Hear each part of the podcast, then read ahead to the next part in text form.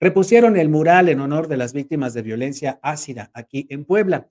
El pasado primero de marzo les informábamos que había sido borrado este mural que fue realizado a principios de febrero, dedicado a Esmeralda Millán, víctima de un ataque con ácido en 2018 aquí en Puebla, en Misiones de San Francisco. También para Leslie, víctima de otro ataque con ácido en Hidalgo en 2015.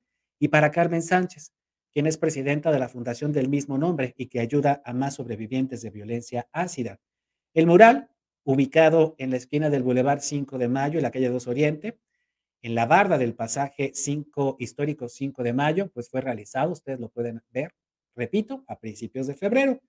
En este pasaje histórico 5 de Mayo, pues ustedes le recordarán es donde se encuentra la famosa casa del Puente de Bubas, pues una atracción turística muy conocida eh, administrada por el Ayuntamiento de Puebla. Pues bueno, el primero de marzo lo borraron, le pusieron pintura blanca encima, a pesar de que un día antes había sido aprobada en comisiones la famosa ley ácida, que sentencia hasta con 40 años de prisión para aquel sujeto que arroje ácido o cualquier sustancia corrosiva en contra de las mujeres. Pues bien, ya lo repusieron ayer, ahí está el nuevo, el nuevo, el nuevo mural eh, dedicado a las víctimas de violencia ácida. Hay que recordar que el jueves pasado también el Congreso del Estado se colocó la vanguardia legislativa en todo el país al aprobar las leyes ácida y monzón, repito, para castigar hasta con 40 años a quien arroje ácido o sustancias corrosivas a mujeres y para retirar la patria potestad a padres feminicidas en el caso de la ley Monzón.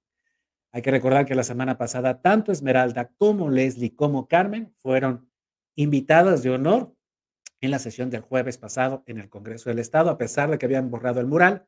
Por ahí alguien tuvo la certeza de reponerlo, o porque sí, nos llamó mucho la atención de que el Congreso primero aprueba la ley y después, un día después, se borraba el mural, prácticamente como para desconocer a las víctimas. Síguenos en Facebook y en Twitter. Estamos contigo, Puebla.